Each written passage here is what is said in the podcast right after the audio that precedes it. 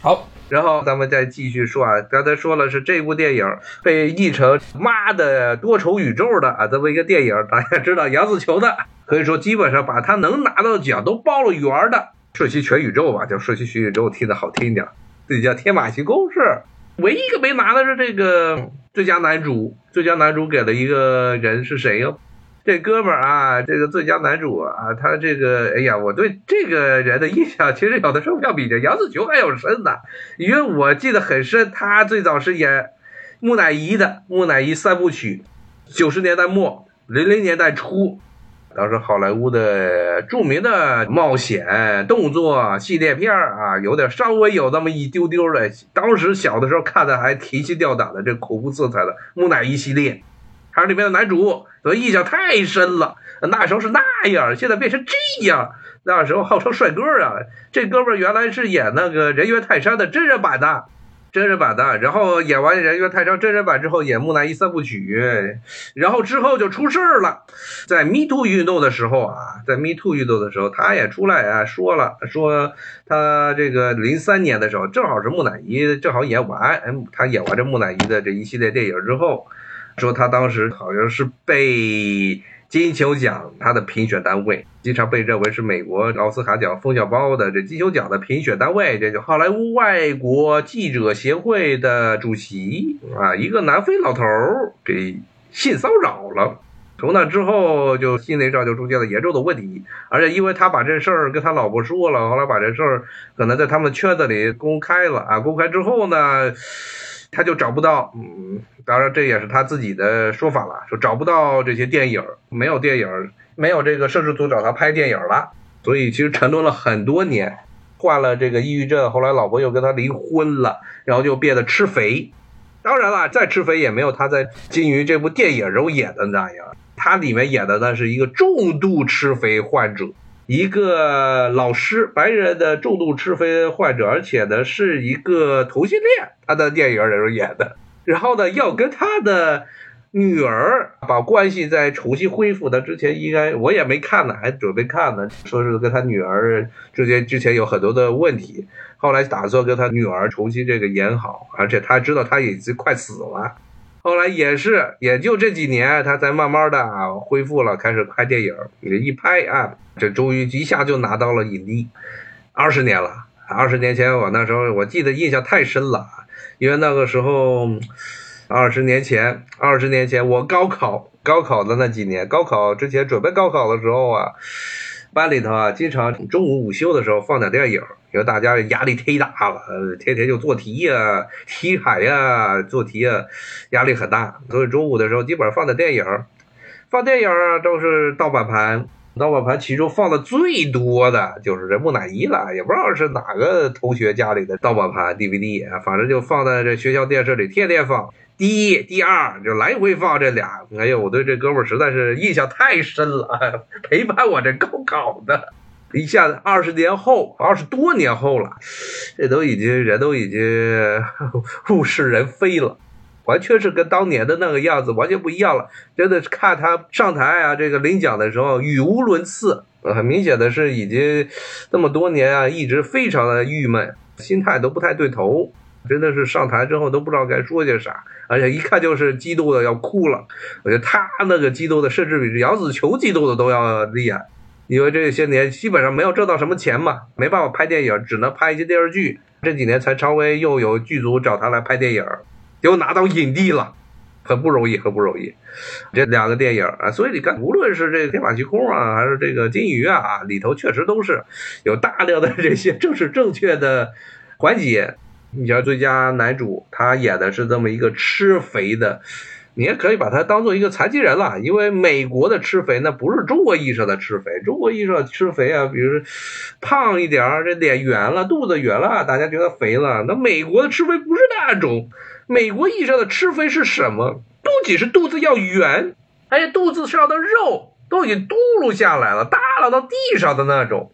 因为这次啊，《金鱼》这个电影，他还获得了最佳化妆奖。最高的是，因为他要把这个男主本身就挺胖的，但是没有到吃肥的程度，所以把他要在外面再穿一个皮套，然后我看颁奖的时候展示了他的大皮套，哎呦我的妈呀，那标准的美国的重度吃肥患者，整个腿呀比大象腿都粗，然后那个肚子上的肥肉都耷拉在地上，知道的那是肥肉，不知道还肚子上长了一舌头，长了个巨型的舌头耷拉在地上，这么一个场景，在美国啊，在美国吃肥，包括你只要是。肥胖率啊，体脂率达到一个程度，你就被政府认定为残疾人了。但其实残疾人还是同性恋残疾人，还有家庭，还有自己女儿，要跟自己女儿搞好关系啊！这是多么政治正确的题材呀！当然他演的应该是很不错。等我看完电影再跟大家说一下啊，还没看呢啊，没看，我只不过是根据之前的一些这些介绍啊，还没有具体的来看。所以呢，这个你看，无论是这俩，确实是今年都是这个必须得政治正确一把。嗯，包括这个你看男主他也是，me too 了嘛，也被性骚扰了嘛。当然，无论如何啊，也确实还得要说这个戏，它能够特别天马行空戏，它能够拿这么多奖，也不是纯粹的是因为政治正确的原因。这杨紫琼，大家如果有印象的话，她演的也是老戏骨了，今年也是六十岁了，之前演了很多很多的戏，无论是在香港，还是后来去了好莱坞。包括大家可能印象最深的啊，除了杨紫琼也演过很多电视剧，可能大家可能印象最深的，除了他在香港演武侠剧之外，就是《卧虎藏龙》了，跟周润发同志发哥一起搭伴演。然后当时当然里面还有章子怡，当时是李安获得了最佳导演。然后这次呢是一个李安，他是。从台湾来的，从台湾去的这个美国啊，所以他不是一个纯纯粹粹的一个美国华裔。这次的这个导演，这 Daniel 这个华人 Daniel，他是一个真真正正是在美国出生，在美国长大，在美国受到了系统的从小学习，然后成长成的这么一个导演，呃，也是一个挺不容易的啊，因为美国华裔啊，特别是在美国的所谓的社会鄙视链上，真的是处于。比较低的地位啊，在社会的整个鄙视链上。刚才说了，好莱坞啊，其实这种咱们先不提的政治正确啊，好莱坞这几年确实是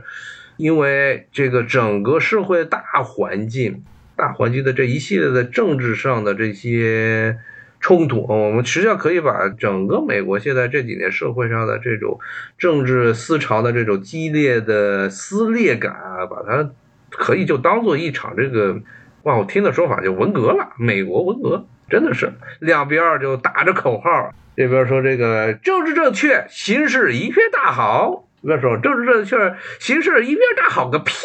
然后这边说大好个屁个屁。啊，那边说大好个屁个屁个屁，基本上就成这样了。你看这个所有的问题都不会有共识，在美国的社会上，但是呢。虽然在美国的整个现在的娱乐场上，任何的政治、社会啊、宗教啊、种族之间的性别上的这些任何的这些矛盾，现在都没有达成一个共识。但是呢，美国的这些主流的舆论啊，是被一片大好派、政治正确一片大好派控制的。所以呢，很明显的舆论上，包括这种娱乐圈都是。今年也正是赶好了，而且真的很有纪念意义啊！因为这次的好莱坞的奥斯卡奖颁奖是在三月份，是不是也是为了等着三月份颁呢？因为三月份是妇女，美国特别有趣啊！美国每个月都是什么特定的团体的遗产月，二月是黑人遗产月、文化遗产月，然后三月是妇女。文化遗产月，所以他就要等着这个月。这个月同时，他为什么三月份叫三八妇女节嘛？是不是因为这个原因？所以最后杨紫琼，大家是众望所归啊，然后让杨紫琼正式的封后啊，成了奥斯卡历史上第一个真正的、真正的这么一个亚裔、亚裔的这个影后。我记得好像是杨紫琼吧，她原来还吐槽成龙吧。我看有脱口秀的时候，没在美国的时候参加脱口秀的时候，杨紫琼就说也吐槽说这个香港那边电影圈啊，也都是一群大男子主义者，包括这个成龙啊，成龙也经常大男子主义。不过他跟成龙是好朋友，所以成龙经常就直接跟他直接跟他扯啊，都是这样。哎，但是呢，我们要说啊，还是回到这个政治正确的，咱说的一个是好莱坞是受到这种。美国社会的这一系列的这社会矛盾、社会冲突，所以造成了现在一种非常激进的这么一种从一个极端到另外一个极端。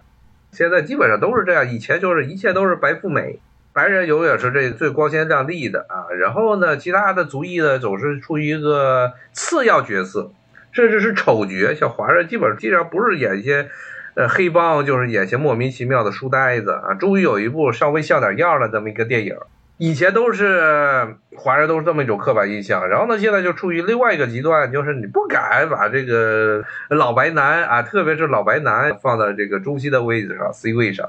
因为现在整个这好莱坞的电影业，他的这些金主们需要一个不一样的描述手段啊，对于一切的艺术啊，对于一切的舆论宣传要有不同的描述手段。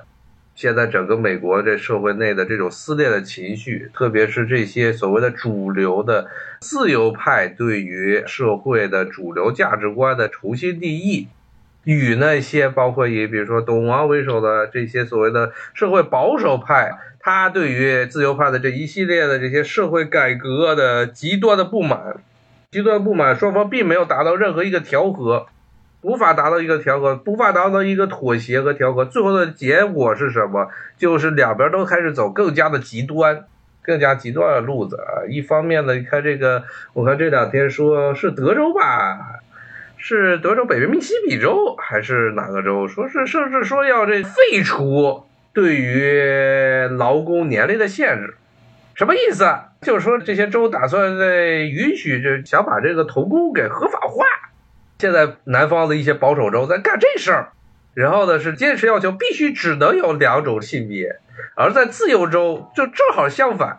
要要知道最近经常吹的什么九十七种性别，什么美国政府承认九十七种性别，其实大部分都是这些自由派地区，比如说加州啊，比如说这个纽约州啊，都是这样。今天有一个特别搞笑的，我今天晚上下班的时候去吃了点饭，在外头馆子里吃了点饭，馆子的洗手间。上面画了一个，它叫叫男厕的符号，男人的符号。然后呢，旁边呢是一个女人女厕的符号，放在一起。男厕就男的，就是一个穿裤子，女的就是下穿裙子。然后再画了一个符号，是一半男一半女。嗯，大家也知道，这要不就是 T 呀，要不就是性别不定者。然后再下面又画了一个这个外星人儿，然后呢上面又画了一句话。说管你妈的是男的、女的还是什么其他的鬼性别，你都给我去洗手！现在这已经没有办法了，因为对于性别的现在的混乱的认知啊，导致了有些地方甚至都已经放弃了，不说男女了，管你是什么性别，哪怕你是外星人，你来这儿都给我去洗手，已经变成这样，所以两边都在走这么一个极端路线，都在。打算用这么一种极为极端的方法把对方给压倒，现在就变成这么一种标准的文化对立。当然了，你说这种文化对立啊，最后会不会造成美国分裂？这国内现在有一些自媒体在那就说啊，说这个这个美国要内战啦。内战首先呢，大家说这个是非常遥远的事情啊，非常遥远的事情，因为现在美国的地方政府。之前节目也多次给大家强调过，美国的地方政府、州一级的政府，现在掌握的这个军事资源真的是极为可怜。虽然州政府啊有这个所谓的对于州内的这个国民自卫队的啊调拨权，但国民自卫队 他的装备是要比美军的美国正规军的装备啊要差。当然了，跟很多的发展中国家比，他的装备还是非常好的。而且呢，即便是如此，国民警卫队也不是完全的是听从州政府的调遣，它同时也受到美国军方的控制。而美国的军队，大家知道，美军现在的立场就是，就是你爱搞啥搞啥啊，你爱这个九十七种性别，九十七种性别，你爱雇佣童工，雇佣童工，我们不管啊，只要你给我打钱，其他事儿我都不管。这是美军的现在一个态度。所以呢。在这么一个情况下呢，美国现在内战啊是不可能出现的。你要要知道，当时美国内战南北战争的时候，当时南方的特别美国当时联邦政府的这个财权和联邦政府和对地方政府的控制啊，可以说是非常微弱的。而且确实，当时的宪法是规定的，南方是有权利啊，有自由去从美国独立出去的。所以当时，当南方很多州宣布它独立之后，南方的人直接加入了这个南方联邦啊，当时叫什么南方邦联，他们所组织的军队，甚至包括很多原来在美军中效力的这些将领，比如最著名的罗伯特里，美国在美墨战争中的战争英雄罗伯特里，直接也加入了南方，成为南方军的总司令。这种情况是建立在南方各个州有有足够的这个税收基础之上的啊，足够的钱的之上，能与这个美国的联邦政府叫板，中央政府叫板。但是现在的美国是不行的，美国这些州啊，你别看这些州啊闹得沸沸扬扬的，什么这个特别德州和佛罗里达这两个，他们的州长也是著名的演员了，他跟这个董王不一样，董王是他演。